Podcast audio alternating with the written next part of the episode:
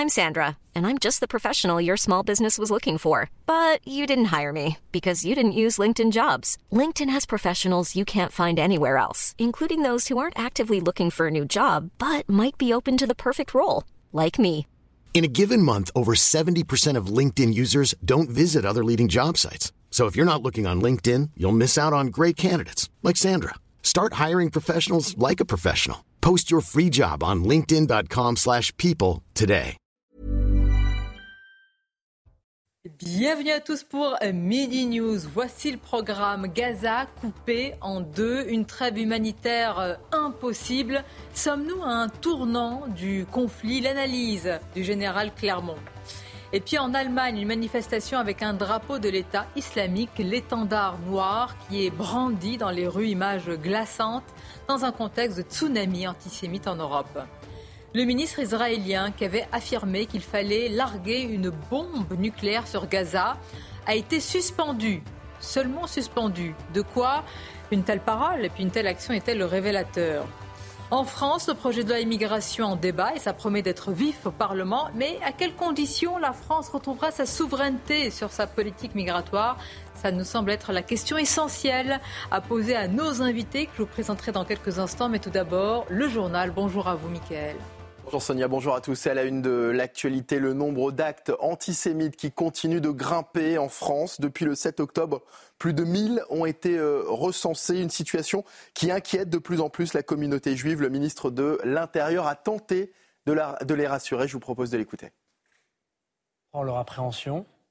Je veux leur dire qu'à la demande du président de la République, nous mettons tous les moyens pour les protéger. 10 000 policiers, gendarmes, militaires de Sentinelle sont mobilisés pour protéger 900 endroits, des écoles, des synagogues où vont les Français de confession juive. Je dois dire que le nombre d'actes antisémites a explosé en effet, plus de 1000 actes antisémites en trois semaines. Exactement, 1040 exactement, 1040 exactement. Mais il y a eu aussi 486 interpellations. Et parmi les actes recensés ce week-end encore, des inscriptions antisémites ont été taguées dans le 17e arrondissement de Paris. Les habitants du quartier sont indignés, comme nous le montre ce sujet de Maxime Leguet.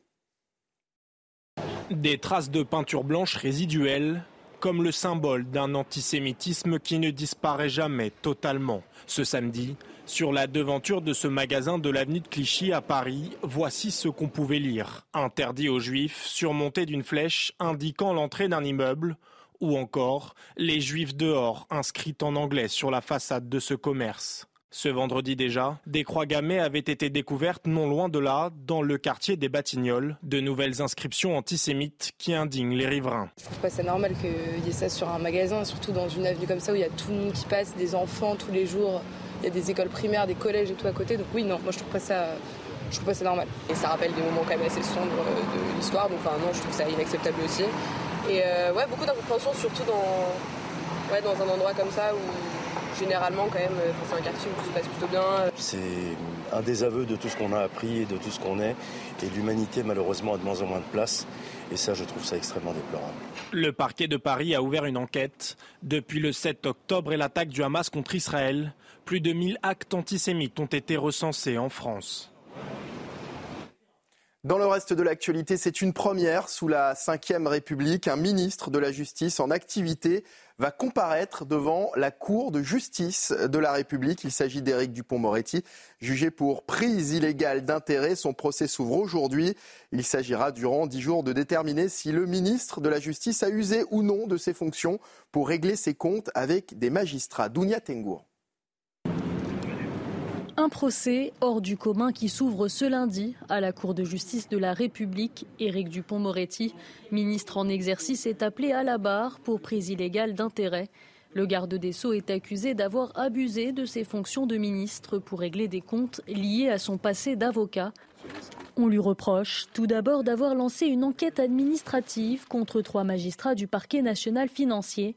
Ces derniers avaient épluché ses relevés téléphoniques pour tenter d'identifier la personne qui avait informé Nicolas Sarkozy et son avocat Thierry Herzog qu'ils étaient sur écoute dans l'affaire Paul Bismuth. L'autre affaire concerne l'ouverture d'une enquête administrative contre Édouard Levrault, un ancien juge d'instruction détaché à Monaco dont il dénonçait les méthodes de cow-boy S'il est reconnu coupable, le ministre de la Justice encourt une peine de prison de 5 ans, 500 000 euros d'amende, mais aussi une peine complémentaire d'inéligibilité et d'interdiction d'exercer une fonction publique. À l'approche de son procès, Éric Dupont-Moretti s'est dit serein et répète n'avoir fait que suivre les recommandations de son ministère.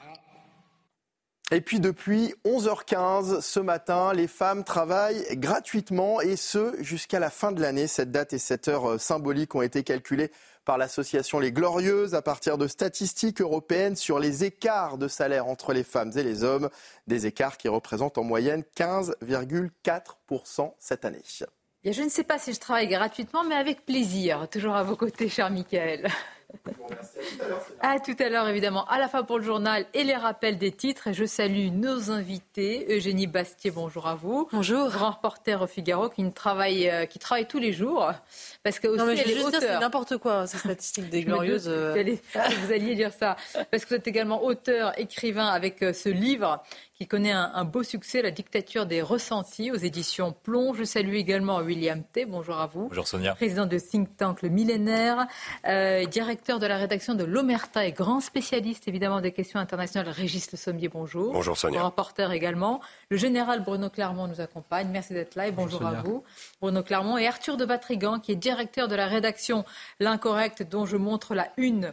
Euh, l'histoire falsifiée. Les historiens ripostent à de grands faits ou au contraire des choses qui sont déformées dans, l'histoire. Et je dois dire que euh, c'est salutaire en ce moment avec euh, tout ce qui se passe.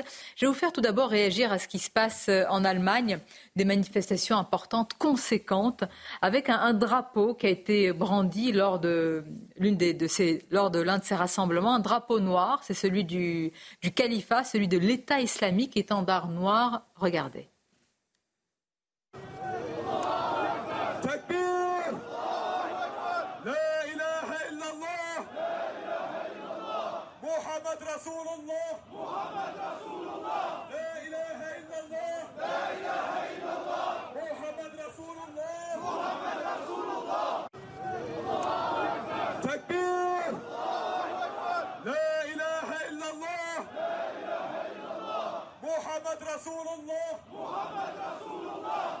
Alors évidemment, ce drapeau est synonyme des plus, des plus grandes exactions hein, des dernières euh, années. Et en plus, je pas est-ce que ces acharnés pensent vraiment aux Palestiniens Est-ce que là, ce n'est pas le prétexte justement pour euh, voilà, brandir ce genre de drapeau, vouloir imposer euh, un califat, etc. Non, mais ce qu'on voit à travers ces manifestations partout en Europe autour, au prétexte de la cause palestinienne, c'est la manifestation éclatante d'une immigration massive sur notre territoire, ce qui a produit une immigration massive ces dernières années sur notre territoire. Et c'est d'ailleurs intéressant de voir, de comparer avec euh, euh, les États-Unis, où finalement, aux États-Unis, c'est plus sur les campus américains, les woke, euh, qui se qui se mobilisent parce qu'il n'y a pas d'immigration islamique ou peu aux États-Unis. Il y en a un petit peu, bien sûr, mais beaucoup moins que, que dans les pays occidentaux. alors qu'à Londres, à Berlin, en France, un peu moins parce qu'on a cette espèce de de retenue républicaine et on a une forte communauté juive qui est mobilisée. Donc il y y a moins de, de manifestations éclatantes comme ça d'islamisme. Euh, mais c'est pour moi, c'est euh, d'ailleurs pour ça d'ailleurs que je ne suis pas pour l'interdiction de ces manifestations parce qu'on voit euh, clairement, euh, c'est une manifestation concrète du multiculturalisme et de l'immigration massive de ces dernières années, puisqu'on a une partie effectivement de la population qui non seulement se solidarise avec la cause palestinienne, ce qui est déjà le cas, mais entonne désormais des slogans islamistes. Et je crois que c'est là la, la nouveauté. Vous dites une partie, on précise évidemment que participer. Alors, c'est une vraie question. Est-ce que participer à une telle manifestation vaut soutien? Quelqu'un qui voit euh, un tel drapeau euh, qui n'est pas loin, est-ce que ça vaut soutien? Et est-ce que dans ce cas-là, il y a même une forme de, complicité? Là, clairement, c'est aussi une manifestation du communautarisme qui est admis en Allemagne. Euh, on est dans, dans le cadre d'une manifestation où il n'y a même pas de drapeau palestinien. Euh, hmm. Vous avez que le drapeau, que le takbir, hein, la, profession de foi des, musulmans, et ils ne font que répéter ça d'ailleurs.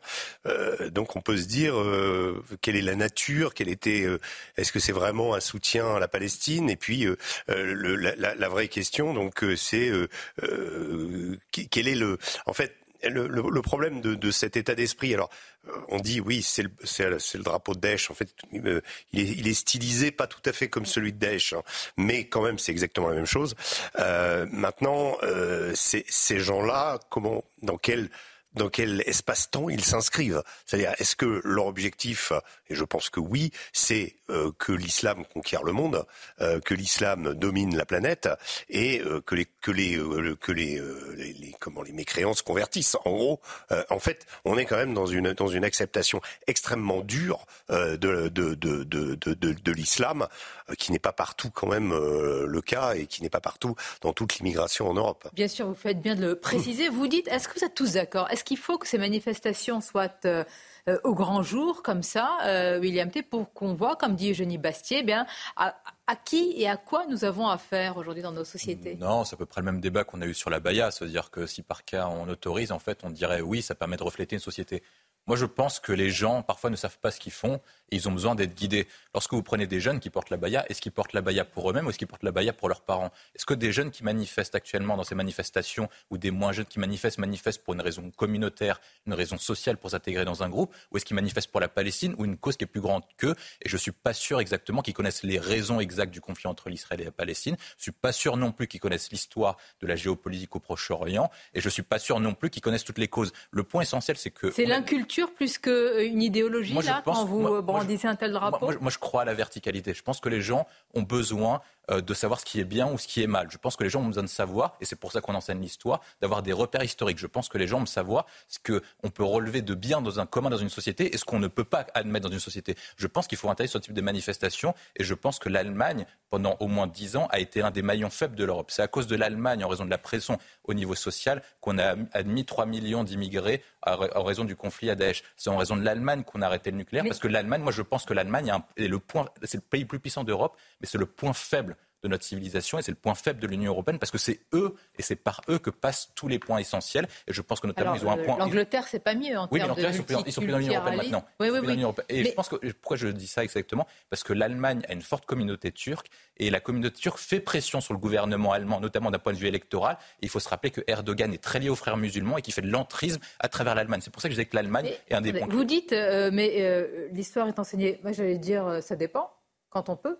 Quand on peut vraiment enseigner toutes les parties de l'histoire, quand on peut enseigner euh, euh, tous les moments les plus, euh, les plus rudes, tragiques de l'histoire, et quand ça imprègne. La vraie question, et d'ailleurs ça rejoint le titre de votre magazine, c'est aujourd'hui, moi j'aimerais bien savoir, est-ce qu'il y a un extincteur à la haine? Parce qu'il y a les sanctions. Alors, on verra tout à l'heure le ministre Darmanin en France, il dit c'est très bien, il faut des amendes, ça ne passera pas, nos passarins, mais enfin bon, mais les drapeaux sont brandis et les slogans sont criés. Est-ce qu'il y a un extincteur au nombre? En fait, le problème, c'est toujours ça, c'est le nombre. Euh, si c'est une minorité, euh, on peut toujours essayer de sortir les gens de leur idéologie, on peut essayer de les assimiler.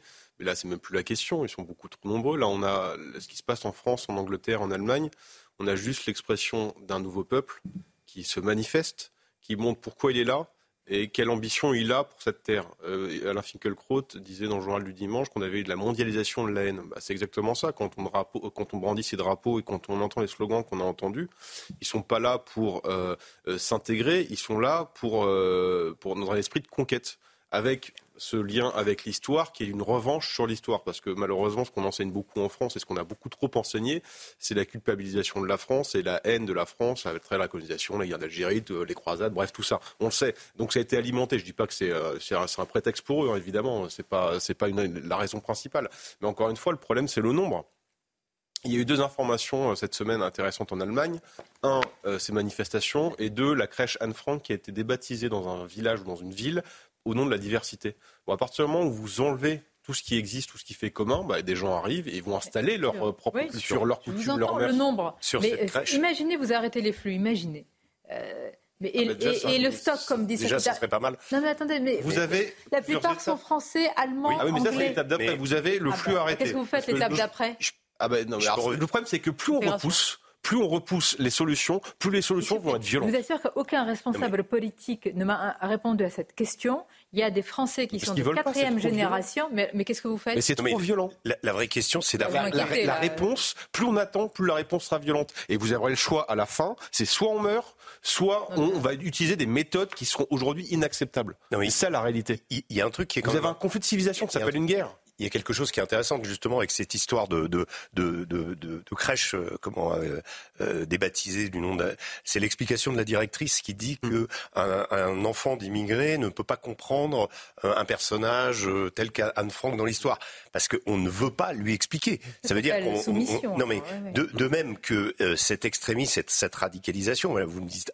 il y a un seul instincteur à la haine, c'est l'éducation. Ah bah Et malheureusement, l'éducation, quand on ne veut pas l'administrer, quand on pense qu'elle peut heurter des communautés et qu'il faut euh, encore plus en Allemagne qu'en France, parce qu'en France on a un principe quand même euh, comment euh, unitaire euh, qui n'existe pas en Allemagne où les communautés, on parlait des Turcs tout à l'heure, ont tendance à se développer. chacun chacun se développe dans son coin avec ses propres croyances et sa propre façon d'être. Là, la difficulté, c'est d'arriver à faire en sorte que ces gens reculent dans la radicalité. Dans la radicalité, il faut, mais je, je dis, c'est même au niveau de l'islam. Souvenez-vous, l'État islamique. L'État islamique, la plupart des jeunes qui partaient, on disait, qui partaient combattre en Syrie, n'avaient qu'une connaissance, mais mais comment sommaire du Coran. Ils n'avaient que, que des bribes de Coran. On disait qu'ils ont appris le Coran sur Internet d'ailleurs. Et c'était tout à fait le cas. C'est-à-dire cette radicalisation se faisait par une méconnaissance même de la religion. Et je pense que là, on est dans, dans, dans une situation où il y a des groupes, où il y a des, des, des ensembles. C'est un cocktail explosif, hein, parce que l'inculture, l'ignorance, plus euh, un esprit Vous savez ce que ça veut dire Boko Haram? Boko Haram, ça veut dire le livre, le livre. est haram.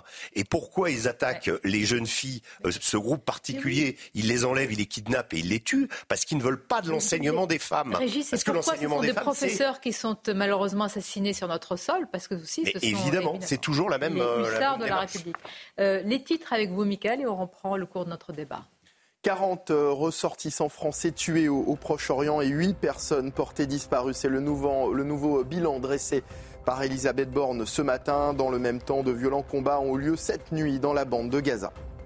Une rentrée scolaire sous tension après le meurtre de Dominique Bernard à Arras. Elisabeth Borne s'est dite favorable à la mise en place de boutons d'appel d'urgence au sein des établissements scolaires. Elle ajoute que Gabriel Attal va rencontrer des associations et des élus pour parler sécurité.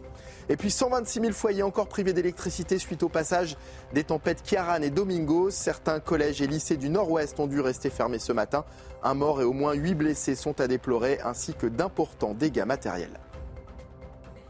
On va poursuivre sur euh, ce qui se passe dans ces manifestations. Vous verrez tout à l'heure d'ailleurs un, comment dire, un extrait édifiant de ce qui s'est passé lors de l'une des manifestations ici en France, dans la capitale. Vous avez un jeune homme qui dit son amour, qui euh, défend les Palestiniens et dit son amour à la France, tout à fait compatible aussi. Vous allez voir ce qui lui est euh, opposé lors de cette manifestation. Mais tout d'abord, général, sur le terrain, la bande de Gaza coupée en deux, l'armée israélienne qui mène des frappes euh, intensives. Tsahal affirme que malgré tout, qu'il y a un couloir humanitaire pour passer du nord au sud. Je voudrais qu'on écoute les, les, propos du porte-parole de l'armée et puis on, vous réagissez juste après.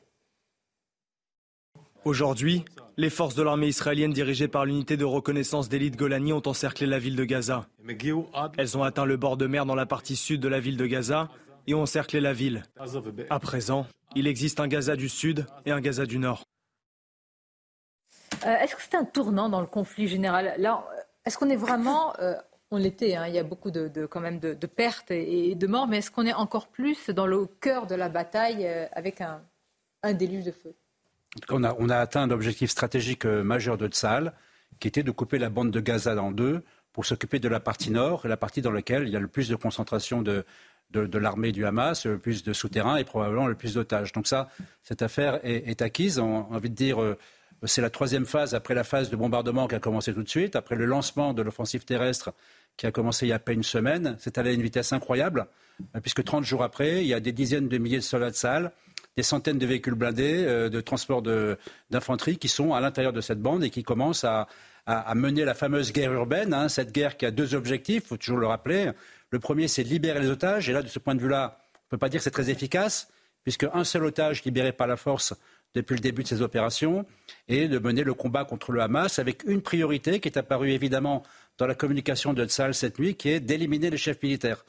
Et, et, et je crois et hier, Tzal a fait une communication dans laquelle il montrait euh, la liste d'une quinzaine de chefs militaires qui avaient été éliminés. Couper la tête du Hamas, c'est euh, en tout cas du niveau intermédiaire, puisqu'ils ne sont pas encore les chefs principaux du Hamas, c'est euh, un élément central de la stratégie. Et je terminerai en disant quand même deux choses importantes qui seront en quelque sorte le fil rouge de cette opération dont la partie la plus compliquée va commencer, la guerre urbaine, hein, c'est d'abord tout, tout va dépendre de la qualité du renseignement, le renseignement humain, le renseignement technologique, celui que vont apporter également les Américains, pour les otages, pour les souterrains, pour identifier la position des chefs. Et le deuxième élément critique pour euh, la victoire, en, tout cas que, que tout ça tienne ses objectifs, c'est la coordination entre tout ce qui se passe au sol.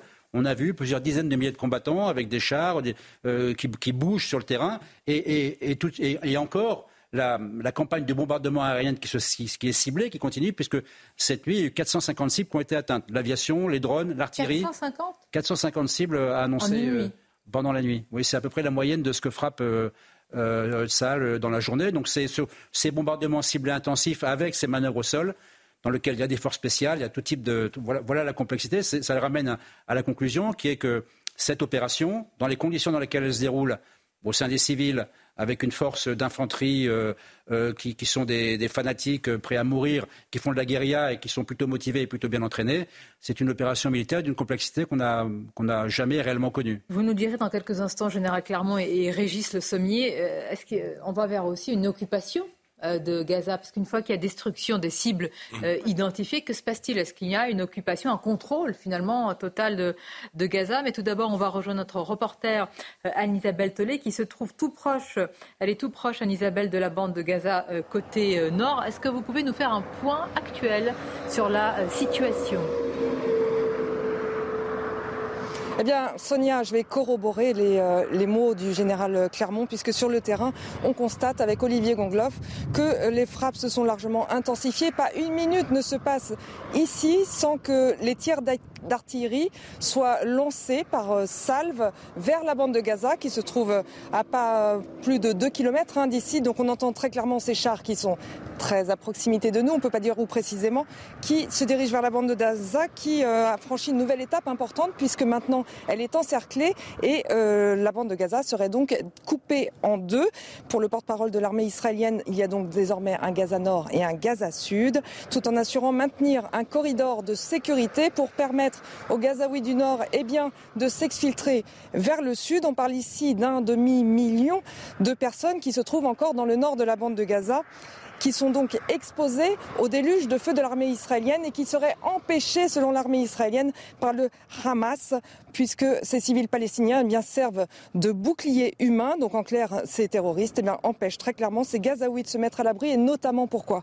Pour pouvoir protéger les sites stratégiques tels que le QG du Hamas qui se trouve sous l'hôpital d'Al-Shifa. On peut retenir aussi Sonia, on l'a dit en plateau, mais c'est l'information du jour que depuis le début de l'offensive terrestre, il y a neuf jours, eh bien près de 3000 cibles ont été neutralisées et 450 ces dernières 24 heures, dont un poste central du Hamas. On pourrait penser que ça progresse vite, mais la victoire sera bien longue et difficile puisque Gazaville est une véritable toile d'araignée truffée de pièges et d'explosifs.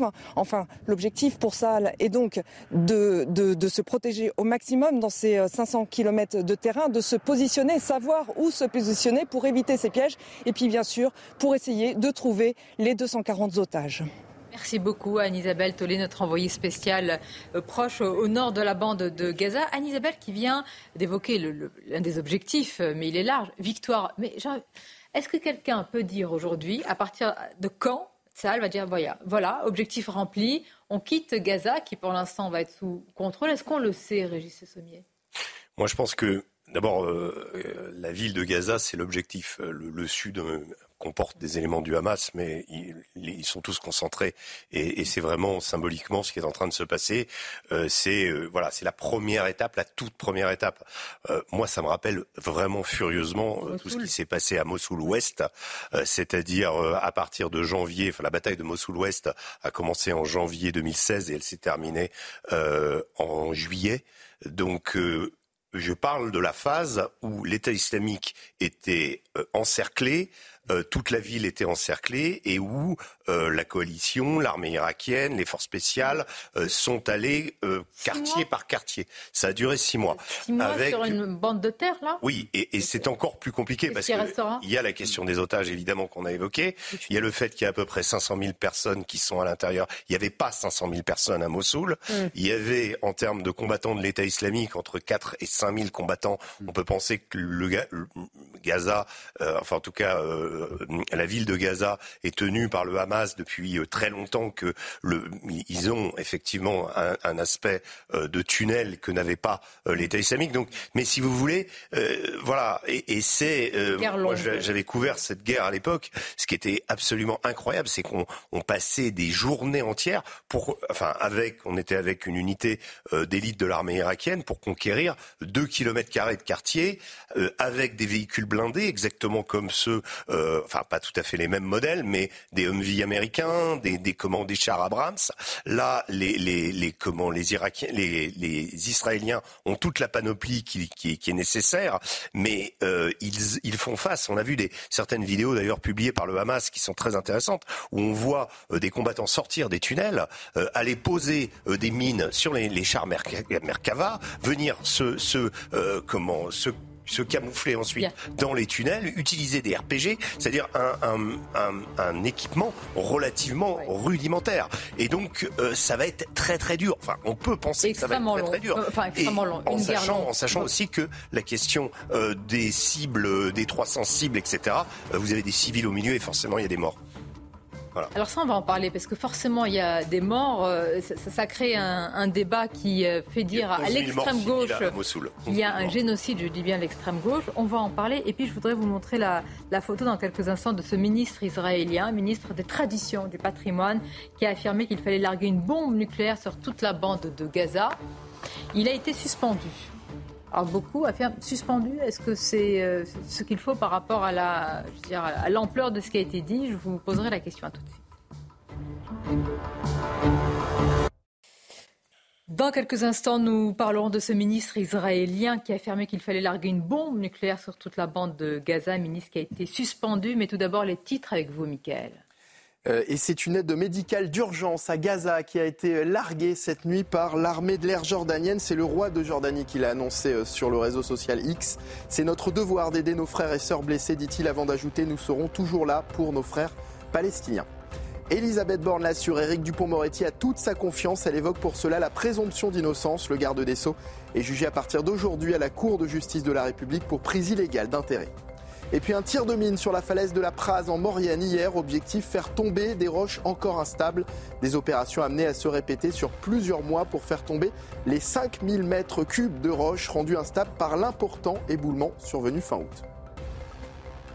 Dans quelques instants, merci Michael. Nous évoquerons euh, en Allemagne, justement, vous en avez parlé euh, il y a quelques instants, Arthur de Vatrigan, c'est euh, l'histoire de alors c'est une, c'est une école primaire, c'est un établissement en tout cas qui souhaite, une crèche effectivement, qui souhaite se débaptiser par rapport euh, justement à l'histoire d'Anne Frank. On va y revenir dans quelques instants. Mais tout d'abord, regardez cette photo. C'est un ministre israélien. Il s'appelle Amishav Eliaou. Il est ministre des Traditions et euh, du Patrimoine. Il a affirmé qu'il fallait larguer une bombe nucléaire sur toute la bande de Gaza. Il a affirmé lors d'un échange avec un, un journaliste, évidemment, ce sont des propos qui ont provoqué une énorme controverse. Ce ministre a été suspendu. Alors, il est vrai que par rapport à je veux dire, l'énormité de ce qui est dit, la sanction paraît quelque peu dérisoire. Qu'en pensez-vous? On arrive à une. Euh, je pense que c'est difficile pour nous de comprendre parce qu'il y a une très grande émotion par rapport à ce qui s'est passé au 7 octobre. Et donc, quand vous avez une très grande émotion, forcément, vous avez une certaine course à la radicalité.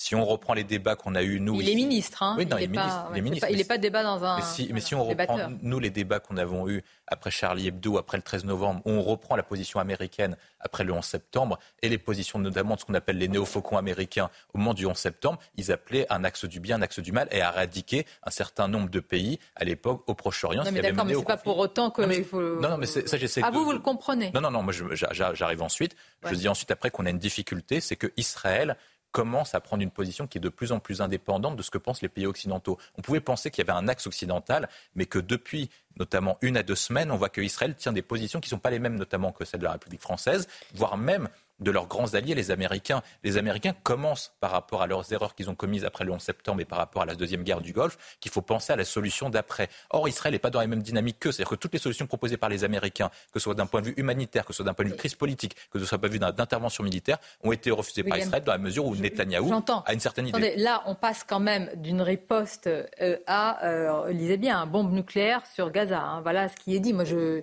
c'est un ministre quand même qui fait partie d'un gouvernement. Donc, je vous pose la question. C'est un dérapage ou ce ministre il est porte-voix d'une petite minorité. Euh, non, il, est certainement, certainement porte-voix d'une petite minorité, mais il ne faut pas oublier que Benjamin Netanyahou et le gouvernement de Netanyahou est composé euh, de certains. Euh, il y a Ben Gvir, par exemple, directeur de la sécurité nationale, qui est ouvertement un suprémaciste juif. Et vous avez un certain nombre de personnes comme ça qui défendent bec et ongle les colons, notamment en Cisjordanie, et qui se sont manifestés bien avant comment le, le, le, 7 octobre. Alors évidemment, depuis le 7 octobre, euh, que des propos pareils puissent être tenus par des gens du gouvernement de Netanyahou, c'est choquant. Mais en réalité, la composition religieuse de ce gouvernement et euh, le, fait que c'était, et ça a été dit plusieurs fois, euh, le gouvernement le plus à droite de toute l'histoire d'Israël, eh n'est pas finalement si étonnant que ça. Ce qui, ce qui est bien en Israël, c'est qu'il y a plusieurs voix qui existent et qu'on on peut pas unifier effectivement le peuple israélien derrière une seule idée. Il y a des gens euh, qui manifestaient avant-hier euh, à Tel Aviv euh, en réclamant la démission de Netanyahou, en disant des, des, parents d'otages qui disaient que, qui étaient contre le gouvernement. Donc on voit bien ce qui est il y a une vraie pluralité à l'intérieur du, peuple israélien sur ces questions. Mais c'est vrai qu'il existe une minorité qui voudrait l'extermination des Palestiniens, en tout cas la disparition du peuple palestinien, parce que c'est, considèrent que ils ne peuvent pas vivre à côté d'un peuple qui les déteste et qui voudrait soit les mettre dans des sortes de réserves d'Indiens, soit les faire partir en Égypte pour qu'il y ait une deuxième Nakba, une deuxième, un deuxième exil, euh, notamment de la bande de Gaza, qui partent en Égypte et qui ne reviennent jamais. Ça, il y a vraiment une, cette idée et certains espèrent d'ailleurs profiter de cette situation, euh, la situation à Gaza, pour euh, faire partir les Gazaouis euh, de, de, Gaza et les, les, faire éventuellement partir en Égypte. Donc on a des non-retours. Donc oui, il y a cette idée derrière. Et effectivement, euh, c'est euh, euh au peuple aussi israélien de manifester ce, ce pluralisme aujourd'hui et de dire qu'il y a plusieurs voix qui s'exercent et pas seulement ces, ces voix radicales. Parce qu'on a des propos négationnistes fascisants du Hamas, qui est un groupe terroriste et pour être tout à fait équilibré dans une, actualité qui est extrêmement complexe, on montre aussi, général, euh, des propos qui sont tenus par un ministre qui, vrai, est sanctionné, seulement suspendu. C'est vrai que ça peut paraître quand même assez faible par rapport à l'ampleur hein, compris de telles paroles, surtout en ce moment. Expliquer pourquoi ce ministre a brisé un tabou. Hein, puisque la, Israël a l'arme nucléaire depuis à peu près 1967. Euh, aujourd'hui, il y a trois composantes vraisemblablement. Mais Israël est, censé, est un pays qui est appelé non doté. Donc il n'est pas reconnu mm. par les pays dotés, hein, dont la France fait partie, comme étant détenteur de l'arme nucléaire. Or, tout le monde sait qu'ils ont l'arme nucléaire. Donc la doctrine israélienne, c'est l'ambiguïté stratégique. On l'a, mais personne n'en parle. Et jusqu'à présent, euh, ça a été évoqué une fois, euh, peut-être euh, par Shimon Peres, une fois par Goldamer, mais c'est tout. C'est-à-dire que le principe, c'est que cette dissuasion nucléaire, tout le monde sait qu'elle l'a, elle sert à dissuader des États. Hein, donc, ce n'est pas une arme d'emploi, c'est une arme de dissuasion, à peu comme fonctionne la dissuasion française ou, les principales dissuasions des pays, euh, dotés. Euh, donc, elle n'a pas du tout vocation, non seulement euh, à être utilisée pour menacer un groupe terroriste, mais en plus par un ministre qui est un sous-sous-ministre et dont tout, le monde sait qu'il est un, orthodoxe juif qui, par cette phrase, a, a clairement affaibli le camp israélien. Donc, c'est plus qu'une faute. Et je pense que le fait qu'il soit simplement suspendu, ce n'est pas suffisant. Il devrait être euh, dégagé, en tout cas dans la façon dont Israël appréhende la question de la dissuasion nucléaire, euh, c'est une, faute majeure de, ce ministre. En plus, dans le contexte euh, explosif, on peut le dire, de, de Gaza. Explosif de Gaza, inflammable partout en Europe et notamment en France, avec cette proposition hier qui est tombée du ciel, mais qui est tombée de la bouche surtout d'Olivier Faure, Arthur de Vatrigan, le premier secrétaire, qui s'est dit pourquoi pas un appel à tout. Il a trouvé lui la martingale hein, contre l'antisémitisme. On va réunir tous les partis politiques, on va déambuler, on va dénoncer l'antisémitisme. On va l'écouter, c'était sur Radio J euh, face à Frédéric Aziza. Je souhaite un appel commun de toutes les forces politiques qu'aucune ne manque à l'appel. Y compris le Rassemblement national? J'appelle toutes les forces politiques. Y compris le Rassemblement national, c'est important. J'appelle toutes les forces politiques à dire les choses, à dire qu'il n'est pas possible en France qu'il y ait le moindre acte, la moindre parole antisémite, que les juifs, les Français juifs ne peuvent pas être tenus pour responsables d'actes qui ont été commis par d'autres juifs ailleurs dans le monde, qu'il s'agisse d'Israël ou ailleurs. Nous ne pouvons pas avoir euh, ce n'est pas possible. Voilà, il y a quelque chose qui ne correspond place pas de la à République, ça pourrait être quand République. Ça pourrait être quand Mais dans les prochains jours, Ouais. je prendrai contact prochaine, avec ouais. l'ensemble des organisations politiques. Ouais. Je ferai en sorte que euh, cet appel puisse trouver une résonance et que tout le monde puisse y participer. Qu'en pensez-vous? Ça fait longtemps qu'il sait plus où il habite, mais là il est encore plus paumé que d'habitude. C'est un peu le en même temps du pauvre, hein, parce que c'est euh, je vais à la- aux manifs pro-palestiniennes où on entend des Israël assassins et des slogans pro-Hamas. Le lendemain, c'est je vais organiser une manifestation avec tout le monde contre l'antisémitisme, sachant qu'Olivier Faure, c'est quand même plus grand monde aujourd'hui, malheureusement pour lui, pour le Parti socialiste. Euh, c'est je fais la danse des canards avec les LFistes. Euh, c'est je parle de risques génocidaires. Donc il est, euh, il est inaudible et, euh, et- et est prêt à dire tout et n'importe quoi pour encore exister politiquement. Et c'est encore ça le drame euh, de, euh, des responsables politiques français aujourd'hui, c'est qu'ils ils- malheureusement ils exploitent la moindre, la moindre petite petit coup de projecteur qu'on veut leur donner pour essayer de faire parler d'eux, quitte à dire n'importe quoi et surtout encore mettre plus de braise sur le feu. Euh, comme si on en avait besoin aujourd'hui. Alors, mettre la lumière sur lui, en tous les cas, Jean-Luc Mélenchon a éteint euh, bah, justement cette lumière braquée tout de suite. Regardez ce qu'il a dit sur les réseaux sociaux. D'ailleurs, c'est incroyable quand même ces réactions. Olivier Faure vient de nous proposer aujourd'hui d'aller manifester avec le Rassemblement national. Personnellement, je n'irai jamais à une manifestation avec le Rassemblement national. Personnellement, je crois que le. Enfin, on est dans, on est Ils dans bien une des- inversion ils tellement bien des- totale. ils votent bien des lois avec le Rassemblement national. Donc euh, le groupe LFI vote des lois parfois avec le Rassemblement national. Donc euh, pourquoi il n'irait pas manifester avec eux? Évidemment, c'est toujours à géométrie variable. Mais surtout qu'il a aujourd'hui le miroir inversé sur l'antisémitisme par oui, bien rapport à- au RN. Mais Donc, ce euh, qui est euh, ce qui est intéressant, c'est que ce sont Olivier Faure euh, re- re- propose de rejouer la grande manifestation euh, de Carpentras en 1980, sauf que euh, quand Mitterrand avait organisé, avait participé à cette manifestation, toute la gauche s'était unie contre l'antisémitisme dans la rue, etc. Sauf que ce sont les mêmes qui, dans les années 80, ont euh, fait euh, la promotion d'une immigration massive qui a apporté le multiculturalisme, et donc des gens qui aujourd'hui sur notre territoire sont antisémites et produisent un, nouveau un nouvel antisémitisme.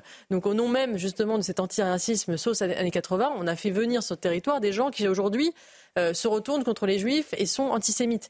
Et donc c'est euh, tout le paradoxe de cette gauche-là qui n'a jamais admis d'ailleurs ces, ces, ces erreurs de, ce point de vue-là euh, et qui aujourd'hui veut rejouer la, comédie de Carpentras alors même qu'elle joue un double jeu en permanence sur ces questions en ne condamnant pas et en ne nommant pas l'antisémitisme arabo-musulman. Autre réaction, celle du député Thomas Porte, hein, du même acabit hein, que Jean-Luc Mélenchon, sans surprise. On va les découvrir à l'instant. Euh, alors que dit-il? Jamais nous ne marcherons avec un parti fondé par des nazis qui promeut une idéologie de haine raciste. Vous semblez oublier que dans leur rang se trouve, par exemple, un ancien libraire antisémite honteux de proposer cela. Et je voudrais quand même ajouter quelque chose. Il s'est passé. euh, c'était euh, samedi soir, il y a eu une agression, semble-t-il, je mets tout ça au conditionnel d'une femme à Lyon. Le parquet est en train de voir, il y a les enquêteurs, est-ce que c'est un mobile antisémite ou pas? Euh, On reste très prudent et euh, on a tout de suite souligné la réaction presque pavlovienne de Mathilde Panot qui, elle, sans aucune euh, précaution et se voyant comme étant le chef des enquêteurs, a vu la main de l'extrême droite alors que là, on vraiment, s'interroge vraiment sur ce qui s'est passé. Ce qui est terrible, William Tell, c'est que presque on ne se soucie pas de, de ce qui s'est passé, mais on veut faire porter le chapeau pour avoir raison par rapport à ce qu'on dénonce dans notre pays. On en est là aujourd'hui. Vous avez raison, là, on assiste à une guerre de récits qui est menée par Mélenchon et ses amis. Le point essentiel que vous posez, c'est est-ce que eux n'ont pas une responsabilité dans la montée des actes antisémites depuis le 7 octobre? C'est pas eux qui sont responsables de tout, c'est notamment les actes du Hamas qui ont éveillé certaines consciences. Mais est-ce qu'ils n'ont pas accentué et libéré la parole, libéré les actes de certaines personnes qui se sont dit, comme Mélenchon pense ça, on est légitime à penser de la même manière que lui, et donc à cibler et attaquer les personnes parce qu'il y a une assimilation entre les Juifs de France et euh, l'État d'Israël. C'est le premier élément. Le deuxième point, c'est que Olivier Faure serait crédible pour lutter contre l'antisémitisme en luttant contre le premier parti qui euh, accélère et qui accentue l'antisémitisme en France, soit la France insoumise, par ses actes communautaristes. Étant assez, euh, comment dire, complaisant avec un certain islamiste au nom d'un électoralisme revendiqué de Jean-Luc Mélenchon et de ses amis, au nom notamment- de, de- des prises d'opposition de la LFI. Si Olivier Faure veut vraiment être euh, utile et veut lutter contre l'antisémitisme, il devrait rompre avec euh, la France insoumise, quitter la NUPES et pas uniquement faire un moratoire. Et on ne peut pas faire en même temps dire qu'on veut lutter contre l'antisémitisme et cautionner un antisionisme qui est promulgué par LFI et qui est finalement un véritable antisémitisme. L'autre point que moi je vois essentiel, c'est le deuxième antisémitisme qui n'est pas dénoncé par Mélenchon et ses amis. C'est-à-dire c'est l'antisémitisme promulgué notamment dans les quartiers par les islamistes les plus rigoureux et les fidèles qui les suivent et qui fait en sorte que que notamment beaucoup de personnes de confession juive ont dû, ont dû fuir certains départements, certains quartiers de Paris, notamment parce qu'ils ont été pourchassés, lynchés par certaines personnes. Quand on a posé, quand la question a été posée à Jordan Bardella sur l'antisémitisme, et comme Marine Le Pen, il dit le Rassemblement national est un, un rempart, un bouclier pour les Français juifs, et la question lui a été posée et Jean-Marie Le Pen est-il antisémite? Et il dit non. Bah, si on replongeait dans le livre de Péan est-ce que c'est une, est-ce que c'est euh, Jean-Marie Le Pen, il explique, il explique ça très bien. Alors il y a, il y a un côté, euh, bon, on va dire toujours c'est la génération d'avant avec des complexités, des choses comme ça. Ok, très bien, mais il a toujours joué les, les, les deux rôles. C'est en même temps je joue provocateur de euh, pour pousser la liberté jusqu'au bout et plus on m'accule et plus je joue la provoque. Et en même temps, si vous regardez dans son parcours, ce que racontait très bien Pierre Péan, c'est qu'il a toujours travaillé avec des juifs. Il a, il a même, il est même intervenu à des forums. Il a donc c'est-à-dire, c'est pas l'antisémitisme de narratif que la gauche a essayé de nous, nous, nous, nous faire croire pendant des années. Jean-Marie Le Pen, c'est pas vrai. il y a quand même un propos ignominieux sur euh, le détail. Ah, bah oui, mais entre Jean-Luc Mélenchon et, Jean-Marie Le Pen. Rien. Oui, oui. Non, mais bien sûr qu'il y, a des liens historiques, évidemment, mais il faut jamais oublier le côté provoquant de Jean-Marie Le Pen et dans Le Pen. Bardella n'a pas du tout cette histoire. Il le dit lui-même, mais il répond à une question. Moi, je vous demande, est-ce qu'il s'est trompé? Est-ce que c'est une erreur de sa part Je crois pas. En fait, la vraie question qu'il faut se poser, c'est que si on revisite l'histoire, parce qu'on peut en, effet l'histoire de Jean-Marie Le Pen. Dans ce cas-là, il faut réviser, réviser euh, l'histoire de la quatrième République, parce que Jean-Marie Le Pen est typiquement euh, quelqu'un qui est ancré dans cette quatrième République. Et dans cette quatrième République, pardon, euh, qui était finalement quelque part le, grand recycleur des collaborateurs, c'était François Mitterrand. Et François Mitterrand, c'est venu très tard. Ces histoires, vous parliez de Pierre Péan avec l'histoire de la Francisque et autres. On, a quand même très peu, comment, posé la question ou, ou mis Mitterrand sur le grill euh, pour euh, ce qu'il a pu faire pendant la Seconde Guerre mondiale. Il a quand même fait l'éloge de la milice jusqu'en 1943. Donc euh, attention ah, à cette espèce de, de voilà. Et je pense que pour ce qui est de, de Jordan Bardella, il fait pas du tout partie de cette génération-là. Il est non, mais est-ce qu'il peut être crédible dans l'entreprise de dédiabolisation menée par Marine Le Pen, tout en dénonçant pas les propos de Jean-Marie Le Pen C'est la question qui est posée. Moi, je vous pose la question d'un point de vue politique. Est-ce qu'il n'a pas intérêt de dire oui et nous, c'est la rupture Les propos de Jean-Marie Le Pen sont, notamment sur le détail, objectivement Euh, la question, c'est est-ce que euh, Jean-Marie Le Pen en lui-même a vraiment des convictions antisémites Ça, c'est difficile à dire. Euh, on peut aussi, moi, je trouve qu'il y a un parallèle à faire entre Jean-Luc Mélenchon et, et, Jean-Marie Le Pen. Ce sont des gens qui sont provocateurs, qui sont ensuite se sont enfermés dans leur provocation. C'est-à-dire que je pense que Jean-Marie Le Pen n'était peut-être pas forcément antisémite avant d'avoir sorti sa phrase sur le détail. Et ensuite, après, il s'est enfermé là-dedans. On a le droit de dire je me suis trompé, je m'excuse et désolé oui, bah, des gens. Bah, pardon, dans ce cas-là, attendez, si vous dites que Jean-Marie Le Pen et Jean-Luc si vous dites alors que Jean-Luc Mélenchon est un carburant à l'antisémitisme, antisémitisme. Alors dans ce cas-là, par contre, moi je pense pas que Jean-Luc Mélenchon soit antisémite. Je ne pense pas. Moi non, mais c'est un alors, électoralement. Non, mais je pense que c'est électoral et c'est là où le c'est là où le parallèle avec Jean-Marie Le Pen tient. C'est-à-dire que c'est l'idée. Non, mais c'est l'idée d'un capital électoral qu'on gère et sur lequel on continue à, progresser. C'est-à-dire en fait, c'est pas ça. La question, c'est est-ce qu'ils accentuent l'antisémitisme en France ah, libèrent la parole de certaines personnes? Ça peut-être, mais mais en tout cas dans leur conception, on, le voit bien. Jean-Luc Mélenchon, en, fait, cette petite tambouille euh, électorale à laquelle il participe, euh, Jean-Luc Mélenchon a un logiciel qui est le logiciel d'avant, c'est-à-dire l'antisémitisme, c'est l'extrême droite. Donc on ne va pas défiler avec l'extrême droite parce que c'est un parti fasciste, etc., etc. Et, en, fait, ce qu'on se rend compte, c'est que Olivier Faure, malheureusement, manque de légitimité. Ça c'est clair pour appeler à un grand ah. rassemblement et pour dire qui euh, a le droit de. C'était pas ma question. Moi je vous ai dit, euh, mais euh, j'entends tout à fait ce que ce que vous dites. je vais, on va juste écouter les titres avec Je dis, est-ce que Jordan Bardella, en répondant cela, a fait une faute politique, je ne vais pas faire l'exégèse de toute l'histoire de notre politique de notre pays, est-ce qu'il aurait dû dire euh, oui, c'est une autre histoire, et voilà, et c'est une, autre, c'est une nouvelle histoire qui commence avec nous Vous réfléchissez les titres avec Mickaël. Une soldate euh, israélienne grièvement blessée dans une attaque au couteau à Jérusalem-Est. Les faits se sont déroulés devant un poste de police. Euh, le terroriste a été neutralisé par la police aux frontières. Anthony Blinken en visite en Turquie pour tenter d'apaiser la colère d'Ankara contre Israël et l'Occident. Mais le secrétaire d'État américain ne rencontrera pas le président turc. Recep Tayyip Erdogan a choisi de se rendre au même moment dans une région reculée du nord-est du pays. Et puis Olivier Faure décline l'invitation du président de la République. Emmanuel Macron a convié les chefs de partis politiques le 17 novembre à une nouvelle rencontre de Saint-Denis. Mais pour le premier secrétaire du Parti socialiste, il n'y a, je cite, jamais eu de consensus sur aucun sujet avec Emmanuel Macron. Bien, merci euh, Mickaël. Je voudrais qu'on reste sur ce qu'a dit Jordan euh, Bardella parce qu'il est vrai, et Marine Le Pen sur ce plateau, en tous les cas lors de la grande interview, m'a dit aujourd'hui nous sommes le rempart pour les Français juifs. Et à l'instant, et je le remercie de, de nous suivre, Michel Onfray euh, qui nous dit euh, Mais dans les deux tomes de ses mémoires, Jean-Marie Le Pen sauve Vichy, Pétain, les collaborateurs et ne cesse d'attaquer De Gaulle et les résistants. Mm. Les mémoires de Jean-Marie Le Pen, c'est 1000 pages. Hein. Michel Onfray a lu en, en détail.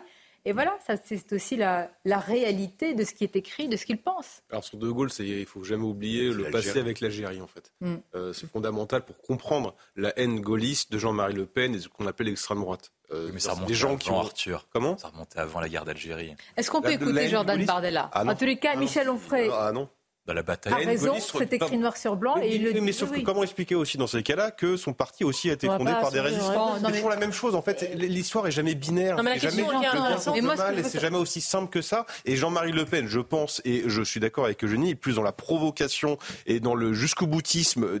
C'est une question taboue. Il, il va aller encore plus loin. On lui demande de s'excuser. Il en rajoute une couche et c'est ignoble et c'est d'une violence pour ceux qui ont subi la Shoah, évidemment. Sauf que d'affirmer que Jean-Marie Le Pen est antisémite, pardon.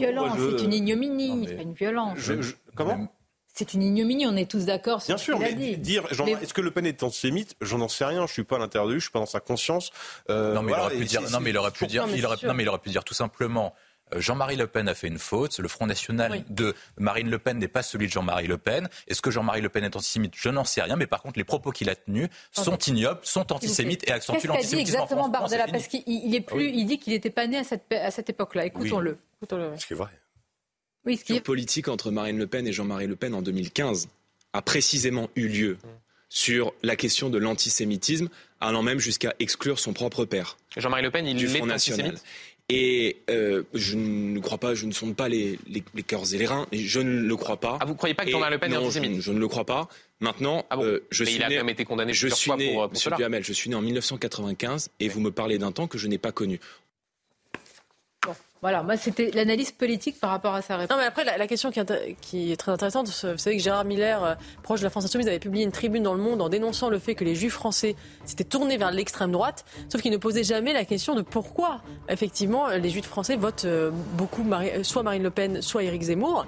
Euh, c'est en raison effectivement de la montée d'un antisémitisme arabo-musulman. Et c'est la raison principale pour laquelle, non seulement en France, mais aussi aux États-Unis, vous avez une partie de la, conséquente de la population juive américaine qui était très à gauche, qui est en train de voter républicain parce qu'ils n'ont pas d'autre choix, parce que les woke américains du Parti démocrate les détestent.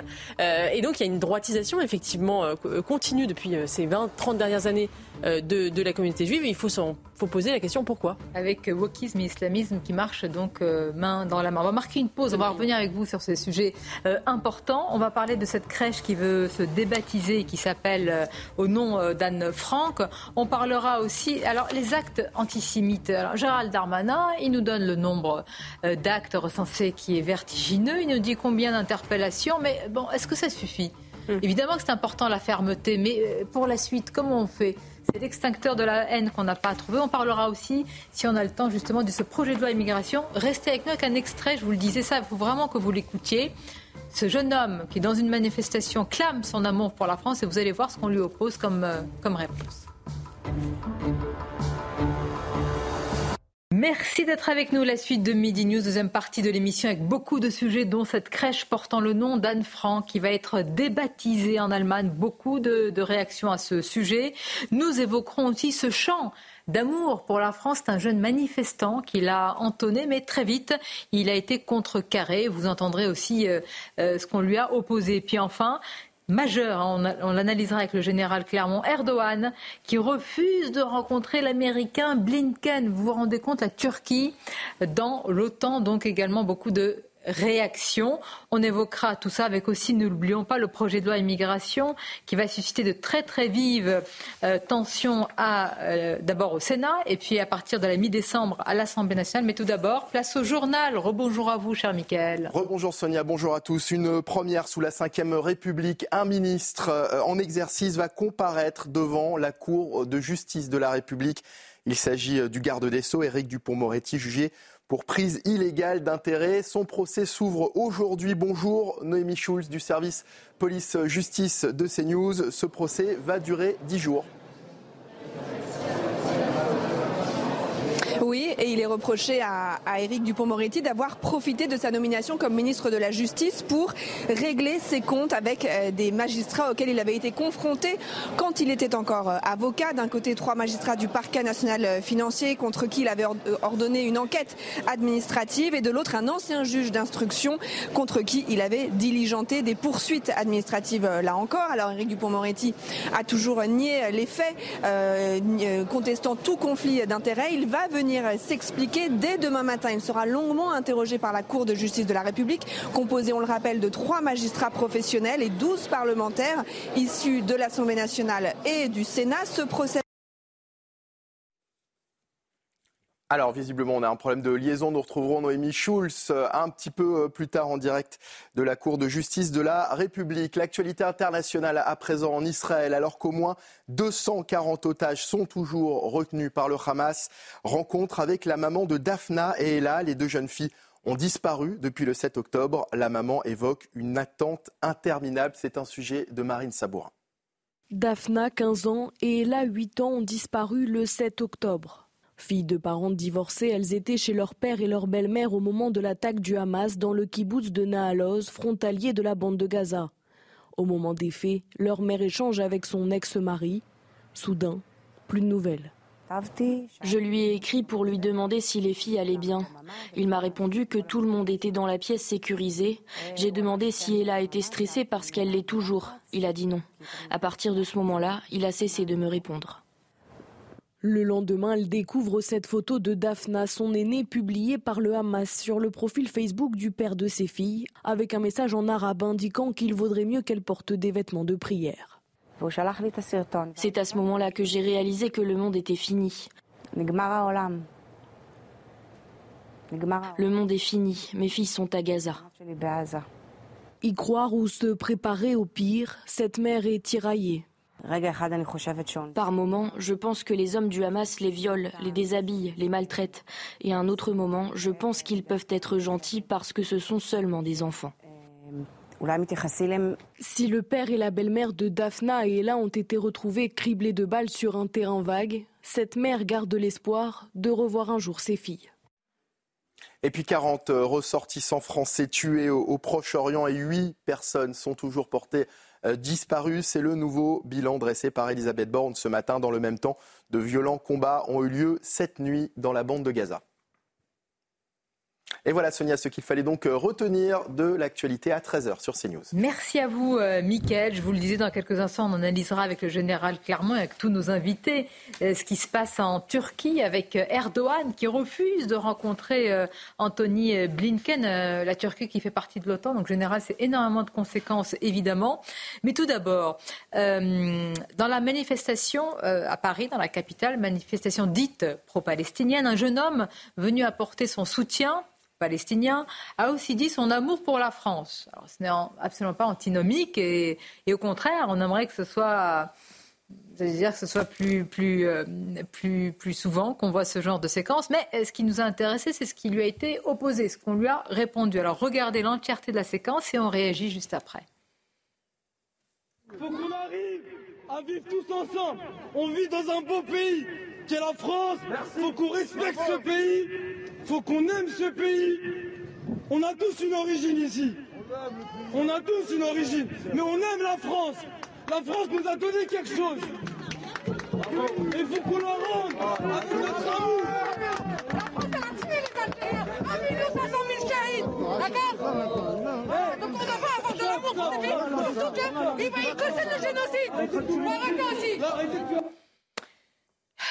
Comment on réagit à ça, Eugénie Bastier? Parce que là, C'est la haine de l'Occident, c'est la haine de la France. C'est terrible, c'est d'ailleurs ça montre que c'est vrai que derrière une partie de, de ces soutiens à la cause palestinienne, il y a euh, une détestation de la France en tant qu'ancienne entité coloniale.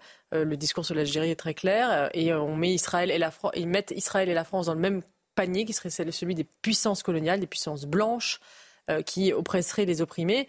Et c'est un discours qui malheureusement euh, est très prégnant dans une partie de la population euh, et qui est un discours de culpabilisation, de, un discours victimaire, alors même que ces gens euh, souvent sont venus en France d'Algérie précisément pour fuir l'islamisme algérien et les guerres atroces qu'il a provoquées en Algérie. et ils oublient peut-être un peu vite ce que c'est que de vivre en Algérie. Et, et, précisément, je pense que si on laissait euh, si on laissait les, mains de la Palestine au Hamas, ça donnerait à peu près ce qu'est ce l'Algérie aujourd'hui dans les mains des descendants du FLN. Euh, et, euh, je pense que ce discours post-colonial, il est aujourd'hui très très prégnant dans toute une mentalité de ces immigrants, immigrants de la troisième ou quatrième génération qui sont français issus de l'immigration. Et il faut le combattre absolument. C'est la priorité parce qu'effectivement, vous l'avez dit tout à l'heure, on peut stopper l'immigration, mais ces gens qui sont sur notre territoire, qui sont français, et qui ont ça dans la tête, il faut absolument euh, opérer un travail d'éducation euh, des mémoires. Président... C'est pas en ouvrant des musées de l'histoire de l'immigration. A dit euh, à Marseille, même s'il est revenu sur sa phrase, il n'y a pas de culture française. Quand il a dit qu'il y avait des crimes contre l'humanité en Algérie. Hmm. C'est-à-dire qu'en plus, malgré euh, beaucoup de, pardonnez-moi, je ne vois pas d'autres mots que des courbettes euh, diplomatiques, c'est-à-dire euh, on, reçoit une gifle en fait. voilà. On, est habitué parce qu'on est habitué à se coucher régulièrement face à, nos homologues algériens. On l'a à chaque fois qu'il y a une visite dans le pays, on sait qu'on est obligé de, d'aller dans des endroits, de faire des génuflexions, d'écouter des hymnes. souvenez-vous, hein, récemment, l'Algérie a, a, ressuscité une part de son hymne qui est directement dirigé contre la France. Alors, sur la question de ces ressortissants en France, et on voit euh, à travers cet échange vif euh, qu'il y a euh, cette question coloniale qui est... Mais il y a aussi une... Et ça, je pense que c'est une matrice très puissante du mouvement de soutien actuel des comment, ressortissants d'origine arabe en Europe vis-à-vis de la Palestine, justement, cette question coloniale. C'est-à-dire qu'on considère que on a vécu la colonisation, on s'est libéré en Algérie, et les Palestiniens sont des résistants mm. comme nous on l'était. C'est c'est la voilà. Alors, ce qu'il faut noter quand même par rapport à ce, on a trouvé, je trouve que euh, ce, ce, ce, cette personne a été quand même très courageuse, mais il y a, il y a eu une sorte de silence. Je ne sais pas si vous avez noté, euh, comme si euh, personne s'attendait à ce qu'on parle de la France au milieu de cette manifestation. Et puis évidemment après, mais il y a eu une sorte d'atermoiement et Bon, on aimerait entendre plus ça quand même. Mais on voit bien que lui-même euh, voit les réactions, marque un temps d'arrêt, ne sait pas comment réagir. Un brouhaha monte William T pour euh, voilà, se voir opposer ce genre de discours. parce qu'en fait, vous avez deux dominantes. Là, il y avait une dominante qui était celle où on intégrait, on assimilait, où on disait tu dois aimer la France parce que l'histoire l'a fait grande et la nature l'a fait belle. Vous avez une autre dominante maintenant et on le sait tous lorsqu'on a fait dans des quartiers dissensibles, où vous avez fait votre collège là-bas ou votre lycée là-bas, vous savez tous qu'il y a un discours ambiant pour toutes les personnes d'origine immigrée auxquelles on est élevé à détester la France. C'est-à-dire que c'est le discours ambiant, c'est-à-dire qu'on doit dire que la France est mal, etc. Et ça pose des points essentiels, parce que la France est quand même pour l'ensemble des personnes d'origine immigrée ou les personnes qui viennent de l'immigration, offre un toit. Ils sont prioritaires sur les personnes qui habitent ici actuellement. Lorsque vous nous demandez un HLM, vous êtes prioritaire lorsque vous venez de l'étranger. Vous avez l'éducation qui est gratuite, vous avez la santé qui est gratuite, au détriment parfois vous êtes mieux soigné que certains Français, notamment avec la CMU et l'aide médicale d'État. Vous avez des soins qui sont encore plus larges. Donc c'est pas une question matérielle en fait qui se pose. Et vous avez raison de poser euh, les points, notamment qui ont été tenus par le président de la République, c'est qu'il y a à la fois les points qui sont matériels, c'est-à-dire donner une éducation, permettre à chaque enfant de réussir, mais surtout il y a une question de récit national. Or, la France a abandonné le récit national, notamment parce qu'en France et en ensemble d'Occident, il y a quand même une volonté, notamment d'une partie des élites et une partie de la population, à se complaire dans la haine de soi, d'avoir honte de son histoire, d'avoir honte de ce qu'on a fait. La France a quand même eu un rôle pendant mille ans. On a été parmi les cinq premières puissances du monde pendant, pendant, pendant plus de mille ans. Et maintenant, il y a une certaine honte par rapport à ce qu'on a fait et qui veulent déconstruire l'histoire de France. Et je pense que pour ces jeunes, imaginez, lorsque vous venez de certains pays qui sont autoritaires et traditionnels, vous proposez la cancel culture, le wokisme et certaines valeurs, je comprends que certains ne veulent pas s'assimiler à cette Écoutez, comme on est dans un monde qui est totalement inversé, c'est-à-dire qu'il euh, il a été question euh, de comment dire d'un soutien de la part de certains euh, lobbies, je peux dire, ou associations LGBT, quand même à la Palestine Bah, très bien, mais euh, certains euh, avec des slogans pour le Hamas. C'est-à-dire, est-ce que ces gens imaginent quel aurait été leur sort sous le Hamas? Je ne sais, pas. Il y a tellement une inversion. Caricature l'autre jour qui revenait là-dessus et qui envoyait euh, KFC, donc la marque de et des poulets qui fêtaient la, fête de KFC. C'est un peu la même chose. Euh, de, un queer Palestine, LGBT aux mains vivants en Palestine ou une gay pride au centre de, de Gaza. Mais ça, c'est les, les wokistes à l'université d'Harvard qui sont en train de défiler. Mais j'aimerais bien les voir justement sous le joug du Hamas. Comment ils seront, s'ils vont dire vive le Hamas, comment ils bah, seront traités. C'est pareil que Sandrine Rousseau, ça fait longtemps qu'on l'a pas cité, mais Sandrine Rousseau, euh, qui, qui, a, qui a un peu disparu. Mais elle, peu importe la réalité. Et puis, peu importe, justement, on l'a pas vu euh, comment euh, se manifester quand il y a eu cette, cette jeune israélienne pendant la, la Gay Pride. la, la, la, Rousseau était une des seules, une des rares de la NUPES à avoir condamné le Hamas en disant que c'était des mm. terroristes. Et elle s'en est pris d'ailleurs oui, mais les femmes qui ont été violées, les, femmes qui ont été, comment, euh, notamment pendant cette Gay Pride, il n'y a pas eu de singularisation. Non, non, on n'a pas eu un mot. La pire étant euh, Mona Chollet, qui est l'icône des féministes post-MeToo, qui a fait un livre pour dire que l'hétérosexualité oppressait les femmes, qui a reproché à Libération d'avoir mis des, des Israéliens en une le lendemain du 7 octobre et pas des Palestiniens. Euh, donc cette dame qui pense que effectivement l'amour hétérosexuel est une oppression pour les femmes ne voit pas de problème à ce qu'on ait violé des Israéliennes ce qui est inquiétant. Euh, c'est quand même hallucinant. De, c'est vers quoi on se dirige? Parce que là, euh, on passe de la. Enfin, la haine du juif, la haine de l'Occident, et donc la haine de la France, et donc les histoires. Il n'y a, pas de frontière entre les histoires. Tous les récits se valent, etc. et s'entrechoquent. Bon, alors c'est la guerre de civilisation, vraiment. C'est-à-dire qu'entre Erdogan j'ai l'impression que ce que dit Erdogan, malheureusement, se vérifie là. Oui, bien sûr, c'est une guerre de civilisation. D'ailleurs, ce qui est intéressant, si vous regardez sur les manifestations pour la Palestine, euh, il n'y a pas de croix, il n'y a pas de référence aux chrétiens. Alors pourtant, il y a des chrétiens en Palestine. Il y a des chrétiens dans la bande de Gaza. Alors peut-être un peu moins depuis que le Hamas a fait son épuration. On est passé de 7000 à 1000 à Gaza. Mais oh, il y a 15% de chrétiens en Palestine. Ça veut bien dire que le sujet, il n'est pas euh, forcément géographique. Il est euh, civilisationnel. Il est culturel au sens large et donc religieux également. Euh, le drame, c'est que évidemment, on, a euh, quand on voit cette dame là qui dit la France, l'Algérie, tout ça, bon, on le répète, le mantra qu'on a qu'on lui a inculqué en France, hein, on lui a inculqué ça. Et d'ailleurs, il y a encore des commémorations pour dire que les, les policiers français étaient méchants et balançaient des Arabes dans la Seine, alors que les historiens ont montré que c'était un peu plus compliqué que ça et que l'origine était du FLN. Bref, passons.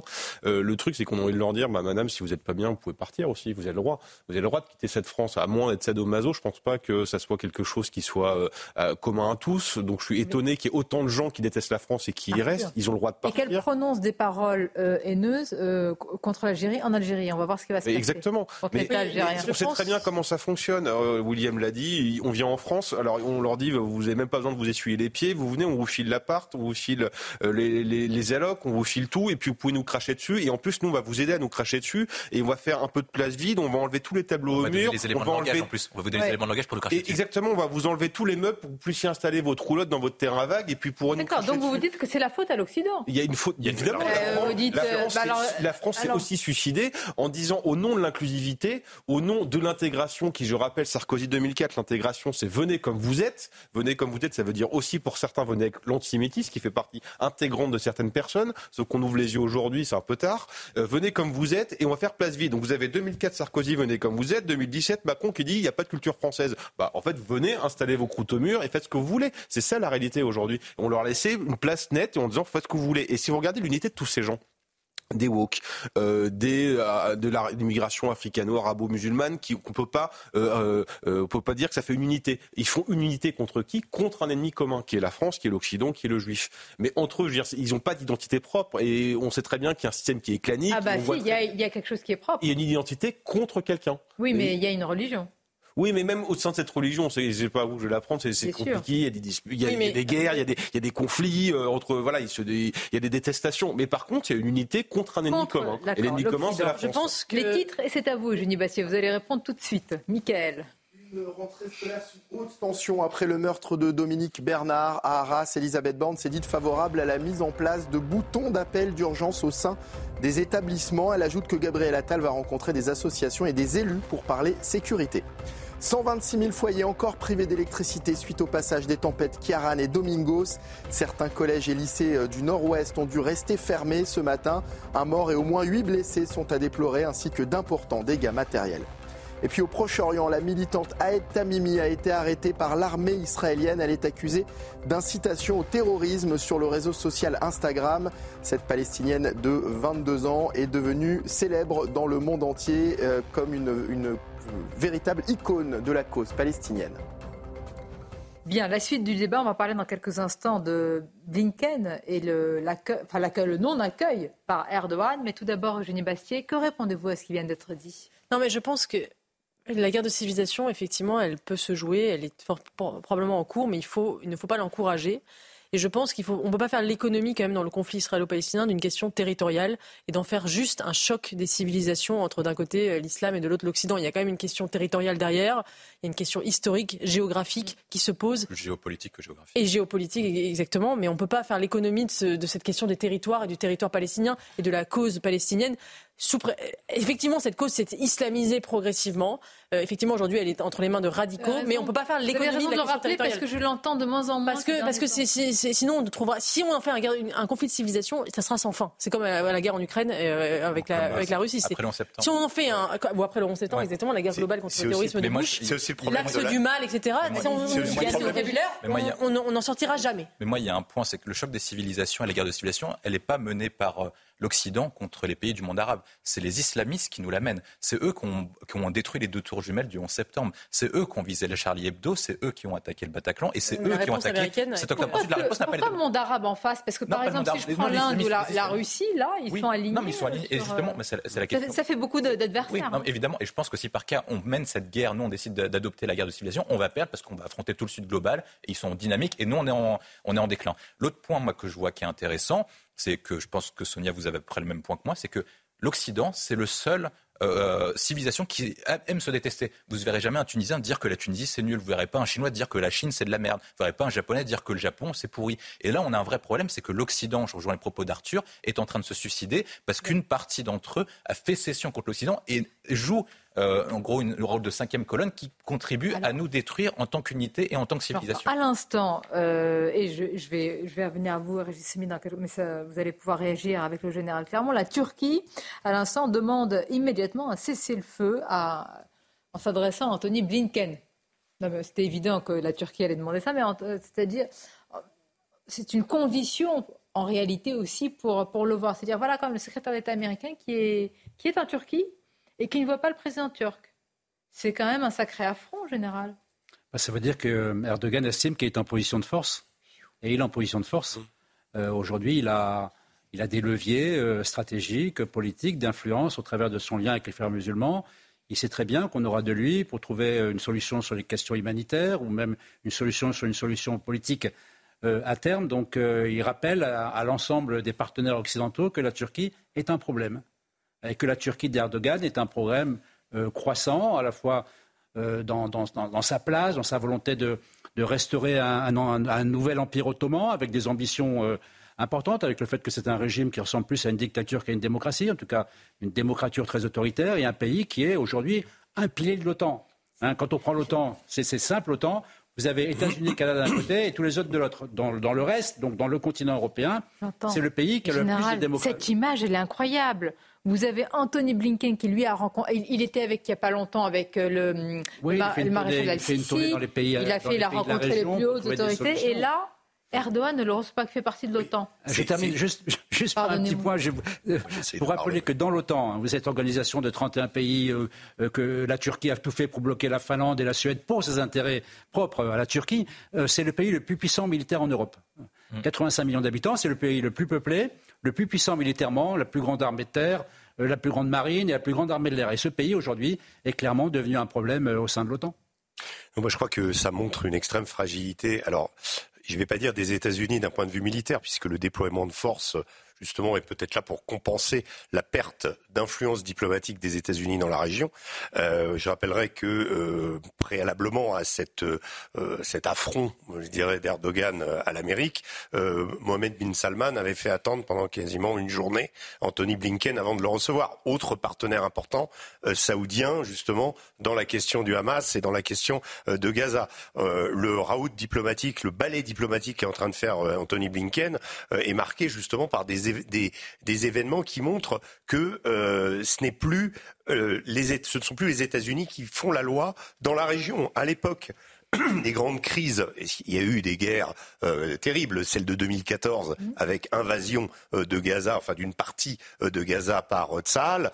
les États-Unis avaient un pied, soutenait, soutien indéfectible d'Israël, mais avaient aussi un pied notamment pour faire pression euh, sur les pays arabes. On voit que l'Égypte ne s'aligne plus comme elle pouvait s'aligner avant, que la Jordanie également. Et pourquoi? Il faut le dire. Est-ce que tout le monde a peur de la rue aussi Oui, le monde a peur de la rue, mais il y a aussi, je pense qu'il y a aussi une recomposition géopolitique qui s'est faite. Alors la Russie, euh, elle, est plus éloignée dans ce conflit, mais elle a quand même pris euh, fait et cause pour la Palestine. on est quand même dans, une, dans un monde, on est, je dirais, dans le prolongement avec cette crise d'un monde en recomposition euh, dans lequel le camp occidental a du mal à faire entendre sa voix, a du mal, et y compris avec des alliés de taille. Le général l'a souligné, c'est quand même une puissance euh, qui fait partie de l'OTAN et qui théoriquement devrait, euh, voilà, devrait être comment et qui tient quand même un sujet important, c'est celui des migrants aussi. En la Turquie, l'Union européenne. il y a un autre sujet également, et on voit la complexité et le cynisme, c'est l'Arménie. C'est que la Turquie, par l'intermédiaire de l'Azerbaïdjan, veut éliminer l'armée de la carte, qui soutient l'Azerbaïdjan, Israël. Donc on voit aussi le cynisme et la complexité et la puissance d'Erdogan dans le C'est l'Orient compliqué.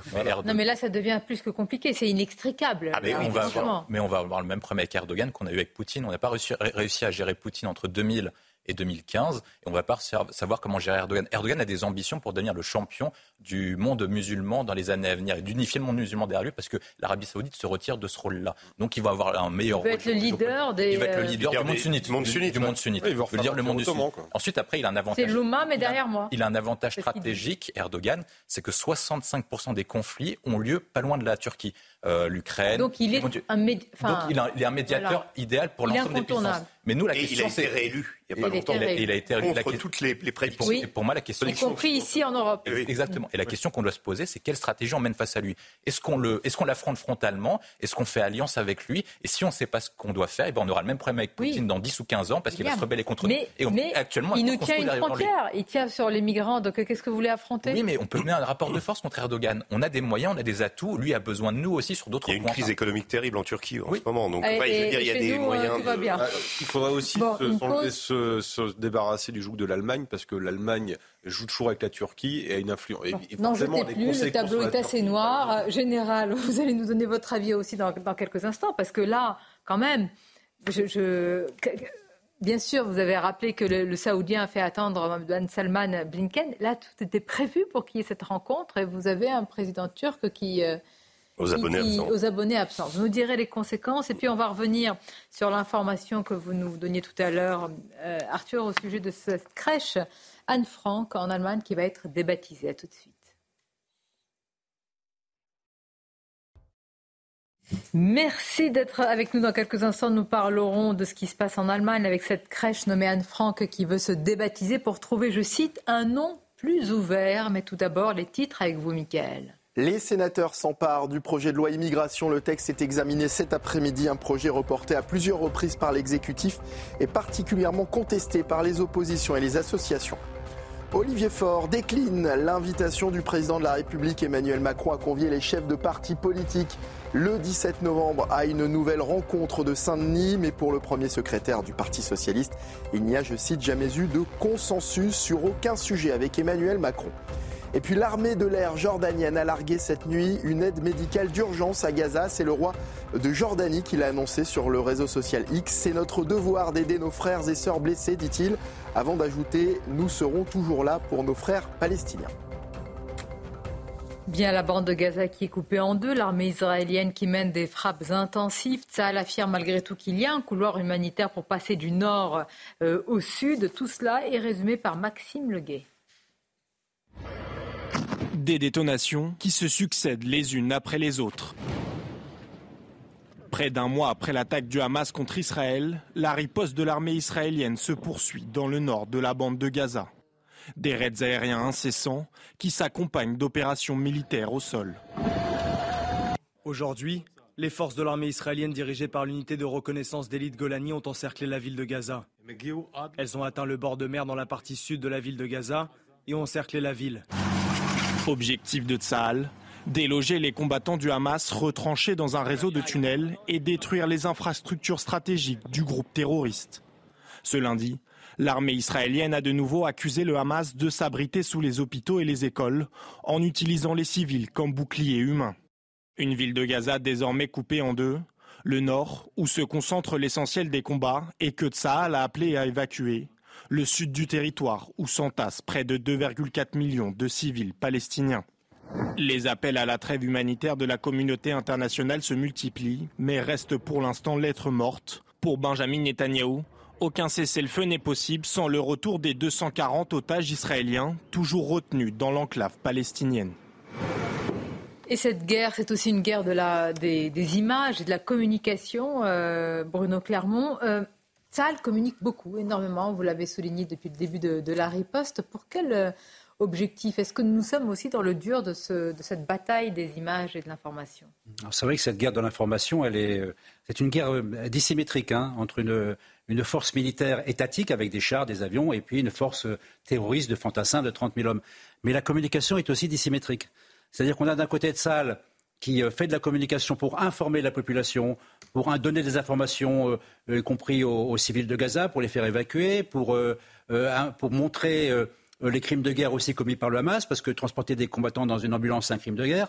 Euh, parce que mettre des militaires dans un hôpital, c'est un crime de guerre, euh, parce qu'utiliser des, jardins d'école pour, tirer des, des lance-roquettes et faire des dépôts de munitions, c'est un crime de guerre. Tout ça, ça rappelle en permanence que les, crimes du Hamas, la façon dont le Hamas prend la population en otage. De l'autre côté, on a une communication qui est celle du Hamas, puisque uniquement le Hamas communique toutes les images il n'y a, pas d'association d'ONG. Personne, ne peut rentrer. Tous les chiffres sont donnés par le Hamas et, en permanence tout ça est relayé par les médias. Comme c'est exactement comme si on demandait à Poutine de faire la communication de la guerre en Ukraine. Ben, c'est à peu près ce qui se passe. Euh, c'est-à-dire qu'il y, a une défiance permanente sur ce que dit euh, Tsahal et une capacité à prendre pour argent comptant tout ce que dit la communication du Hamas. C'est ça qui, qui, crée ce déséquilibre et c'est ça que Tsahal essaie de contrer en permanence. Bien, et ça c'est un fait général. Et puis il y a aussi euh, de, réalité, des images. Quand l'Institut français est bombardé à Gaza, euh, quand aussi euh, une partie d'une antenne, je crois que c'est l'AFP qui est touchée. Oui.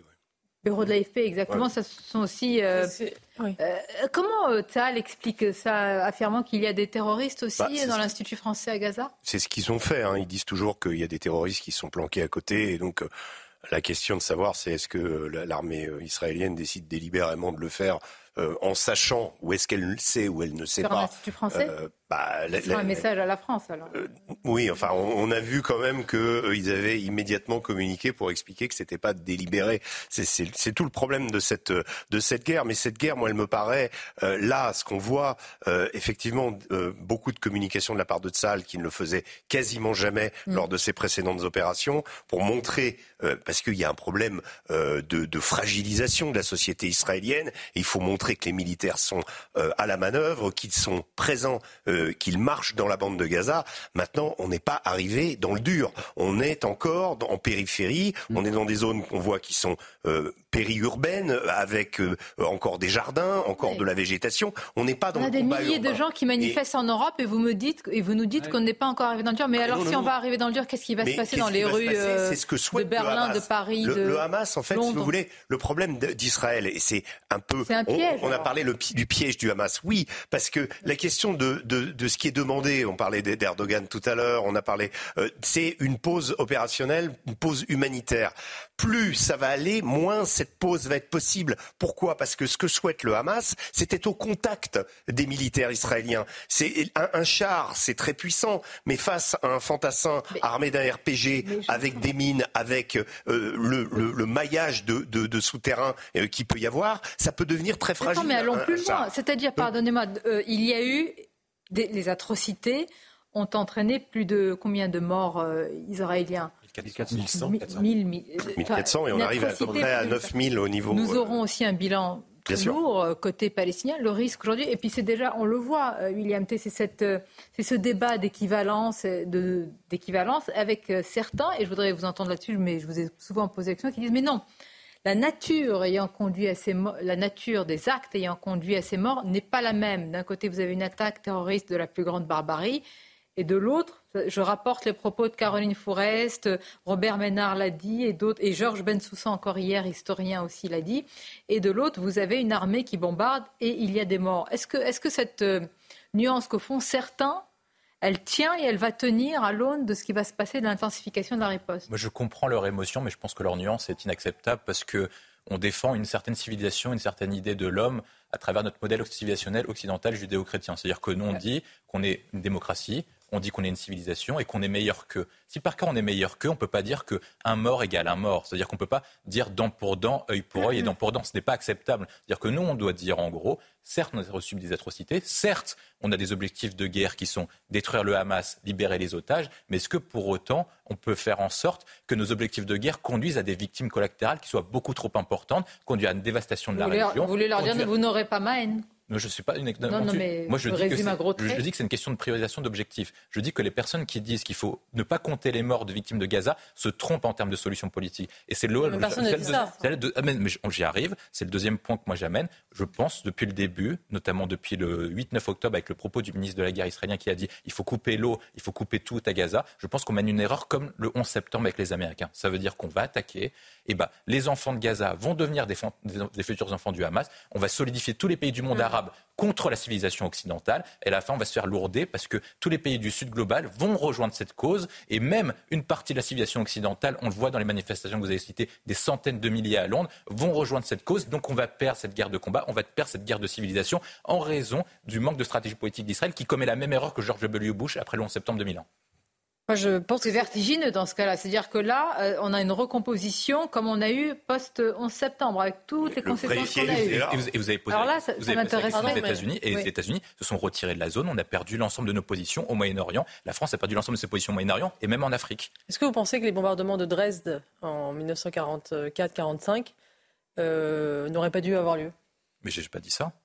Moi, ce que, moi, ont fait des centaines moi, de milliers je dis, moi, ce que je dis, c'est une question. Vous pensez que c'est la même chose C'est une question. Que, la, une question... Que, les, que, le génocide des Juifs dans les chambres à gaz. Non, mais c'est une question. C'est une question. Non, mais c'est ça la question. Non, mais je vais. Non, mais je vais. Je vais vous. fait que solidifier le peuple allemand autour de ses dirigeants nazis. On peut dire que c'est une erreur stratégique, mais la question, est-ce que la question, c'est est-ce que c'est la même chose on peut dire que stratégiquement, c'était une mauvaise chose. Et euh, de la même manière que Hiroshima et Nagasaki sont des crimes, n'ont jamais été.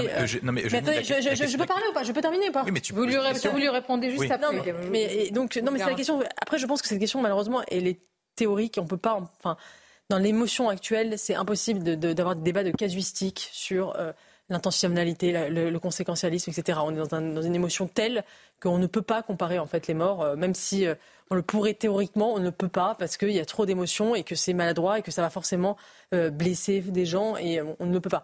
Après, je suis totalement d'accord avec vous. Le problème, c'est que le, Israël est dans un piège.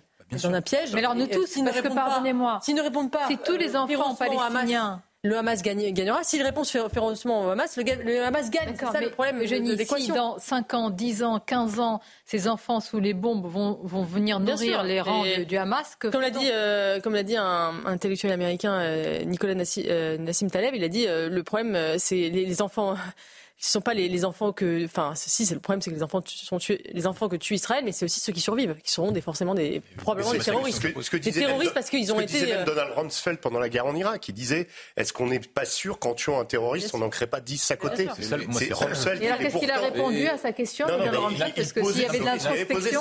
Mais en même temps, ça prend des Pardon, mais au final, après l'Irak, on a eu Daesh, et Daesh a conduit encore plus de morts qu'après le 11 septembre. Et là, sur la question que vous posez, c'est la question, c'est l'objectif militaire. Donc, c'est -ce que... pas que la France intervienne à Raqqa et à Mossoul Non, euh, mais j'ai pas, pas, dit ça. Moi, je dis que l'objectif numéro un, c'est de détruire le Hamas. Mais si par cas, vous créez un Hamas en plus grand, fois 15, et vous créez une, connexion du monde arabe nous, bah, c'est pas rentable comme opération. Mais le principe la clé, du Hamas, c'est débarque, la clé, la clé, 1400 civils de manière dégoûtante et barbare. La clé, c'est l'objectif. Ils se cachent derrière des boucliers humains volontairement. Mais vous faites vous les faire quoi? On les laisse parce que vous faites de l'émotion. Non, mais vous faites de l'émotion. Non, c'est pas de l'émotion. Moi, j'essaie de voir j'essaie de, voir, de voir le monde d'après. Dans le monde d'après qu'on voit, c'est que les pays d'Arabes sont tous ensemble. non, mais, tous les pays du monde arabe sont ensemble contre Israël maintenant. De la population de la... On vous regardez la position de la France. La France, qui a été très solidaire d'Israël au début, est en train de changer de position dans la mesure où on appelle maintenant à un cessez-le-feu, à une pause humanitaire. Les États-Unis, qui sont le meilleur allié d'Israël, commencent à changer de position. Donc ça veut dire que même le monde occidental commence à comprendre. Mais pourquoi mais Parce que le président voit les manifestations en France et qui se dit qu'il ne veut pas chez lui un conflit. Le, parce que le problème, c'est qu'on va perdre aussi. Le, problème avec le Hamas, le problème avec le Hamas, attention, c'est que la simplification qu'on a faite et qui peut à peu se justifier à certains égards avec l'État islamique en disant l'État islamique égale le Hamas. J'ai évoqué la bataille de Mossoul. Euh, oui, il fallait détruire Daesh, il faut détruire le Hamas, etc. Mais le problème, c'est qu'on a trop tendance, à mon sens, à considérer que le Hamas est une espèce d'entité terroriste. En fait, euh, c'est un groupe terroriste, mais dans une population. Et que cette population, alors on nous dit toujours, oui, euh, bah, tous les Gazaouis ne sont pas avec le Hamas. Tous les Gazaouis vivent avec le Hamas depuis 25 ans. d'État islamique était bien ancrée euh, dans, oui, mais dans des pas villages. Euh, euh. Ils pratiquaient la terreur euh, sur certains. Oui. Euh, je veux dire, là, là, on est avec des gens qui sont nés et qui ont grandi à Gaza. Ils n'ont ils connu que Gaza. Ce sont des gens qui ont vécu cette... Il n'est pas hors sol, il est, oui, il est, il est avec le, le discours constant que euh, l'ennemi israélien, c'est à cause de lui qu'on a cette misère, qu'on vit dans cette espèce de camp de concentration. Qu'est-ce que vous faites quand quelqu'un veut votre mort et veut faire disparaître l'État hein. Qu'est-ce que vous faites on en fait quoi en 38 On signe pas les accords de Munich? On les signe On fait quoi? Non mais là les questions c'est pas, euh, bah, si, pas... la euh, question c'est toujours la même chose. C'est euh, j'ai l'impression qu'on réentend le même discours avec l'Ukraine et la Russie au nom de, la, peur de l'escalade au nom mais viens il y a un... non mais on, a... essaye de penser le monde d'après oui, hein. dit plusieurs fois le général Clermont le penser le monde d'après ça reste un conflit euh, mettez-vous à la place d'Israël qui est juste encerclé de personnes qui veulent leur mort et régional des terroristes qui ont qui ont assassiné 1500 civils. Mais non, mais c'est pas leur intérêt. Leur intérêt, c'est éviter que ça recommence. Pour éviter que ça recommence, c'est éliminer le Hamas. Non, mais s'ils vont, trop, s'ils vont trop loin, le Hezbollah rentre dedans, la Syrie rentre dedans, l'Iran rentre dedans. Ils ont, on arrive ah, sur vu le discours naturelle. de Nasrallah, là, pour l'instant, c'était plus complexe que ça. Général. Oui, mais. Oui, mais ils peuvent se faire déborder par leur propre encore une fois. Donc, je ne vois, ce sera plus long. C'est évidemment un débat compliqué, mais là, à nouveau, je expliquer n'est pas justifié. Hein, je, je rappelle la règle. Il faut se mettre dans la tête de l'état d'esprit d'Israël aujourd'hui. Ils n'ont pas, d'autre solution que de détruire le Hamas, quel qu'en soit le prix. Hmm. Et dans lequel qu'en soit le prix, il y a l'appel permanent et incessant à dire à la population quittez parce qu'on va venir, de toute façon. Même si vous êtes là, on viendra. Et même s'il y a des otages, on viendra. Donc c'est ça la réalité. Après, la solution politique, évidemment que c'est, pour l'instant, c'est Israël, c'est pas son sujet, à mon avis. Hein. Par contre, que ce soit le sujet de, la, communauté internationale, bien sûr. C'est pour ça que Blinken, quand il, quand il il, essaie de trouver euh, quelque chose pour qu'à la pas du tout euh, le même temporalité. À la fin de la guerre, il y aura forcément une solution politique plus ou moins bonne. Et ça, Israël le sait également, mais ce n'est pas sa priorité. Les titres avec vous, Michael soldate euh, israélienne grièvement blessée à Jérusalem-Est euh, dans une attaque euh, au couteau. Les faits se sont déroulés devant un poste de police. La police qui précise que le terroriste a été neutralisé. Anthony Blinken en visite en Turquie pour tenter d'apaiser la colère d'Ankara contre Israël et l'Occident, mais le secrétaire d'État américain ne rencontrera pas le président turc. Recep Tayyip Erdogan a choisi de se rendre au même moment dans une région reculée du nord-est du pays. Et puis depuis 11h15, les femmes travaillent gratuitement et ce jusqu'à la fin de l'année. Cette date et cette heure symbolique ont été calculées par l'association Les Glorieuses à partir de statistiques européennes sur les écarts de salaire entre les femmes et les hommes, des écarts qui représentent en moyenne 15,4% cette année. Merci Mickaël. Et je rappelle la position de Jenny Bassi qui, à chaque fois que vous parlez de ce sujet, je la vois bouillir Non, parce que c'est une association extrêmement militante. euh, qui biaise, enfin bon, bref, je parle. Non, mais allez-y, au contraire. Non, mais c'est pas le débat, mais je, je pense qu'aujourd'hui, les inégalités salariales hommes-femmes, elles sont euh, résiduelles, elles sont liées essentiellement à la maternité. Euh, et donc la question, c'est est-ce qu'on supprime la maternité pour les femmes ou est-ce qu'on améliore la, la, la, la conciliation entre vie professionnelle et vie familiale pour les femmes? Brandir ces grands slogans en faisant en croire qu'il y aurait une sorte de complot patriarcal contre les femmes, C'est dans ça me semble un peu Dans le journal de Mickaël, ça vous permet d'apporter des précisions. Merci beaucoup, Mickaël. On vous retrouve toujours pour les titres et les journaux. Euh, je voudrais qu'on termine sur cette image, euh, bah, cette photo d'Anne Frank avec cette information selon laquelle une crèche en Allemagne va être débaptisée. Alors, je lis ce qui est dit pour apporter un, un nom plus, euh, plus ouvert. Vous avez des propositions? Non, il faut même pas ironiser, je crois, vu, vu, le, vu le- la situation dans laquelle on est.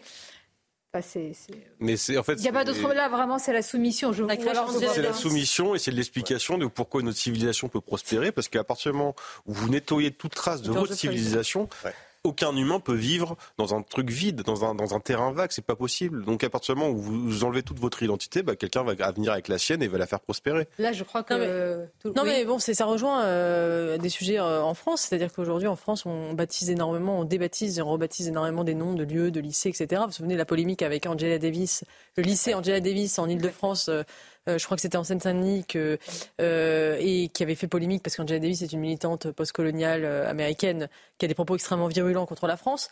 Ça fait partie d'une volonté de gommer notre identité et de l'adapter aux, personnes, issues de, de l'immigration. Je ne crois pas du tout que c'est comme ça qu'on intégrera euh, ces populations. Ça nourrit le communautarisme. Et je ne vois pas pourquoi quelqu'un qui serait récemment euh, arrivé en Allemagne ne pourrait pas comprendre l'histoire d'Anne France, d'Anne Frank, qui est une histoire universelle, qui est un drame humain universel.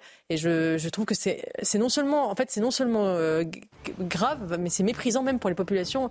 C'est du faux, Oui. c'est du paternalisme en Eh réalité, oui, parce que c'est de croire qu'elles ne peuvent pas co- co- adhérer, euh, comprendre compatir à une histoire et autre leur. s'identifier, tout à fait. Je Je voudrais- qu'en France, Ouais. on a du mal à appeler un lycée euh, Samuel Paty. Vous avez Ouais. entièrement raison.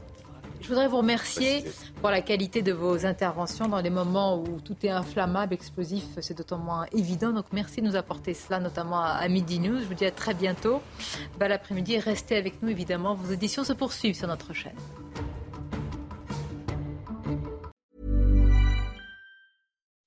When you make decisions for your company, you look for the no brainers. If you have a lot mailing to do, stamps.com is the ultimate no brainer. Use the stamps.com mobile app to mail everything you need to keep your business running with up to 89% off USPS and UPS. Make the same no brainer decision as over 1 million other businesses with stamps.com. Use code PROGRAM for a special offer. That's stamps.com code PROGRAM.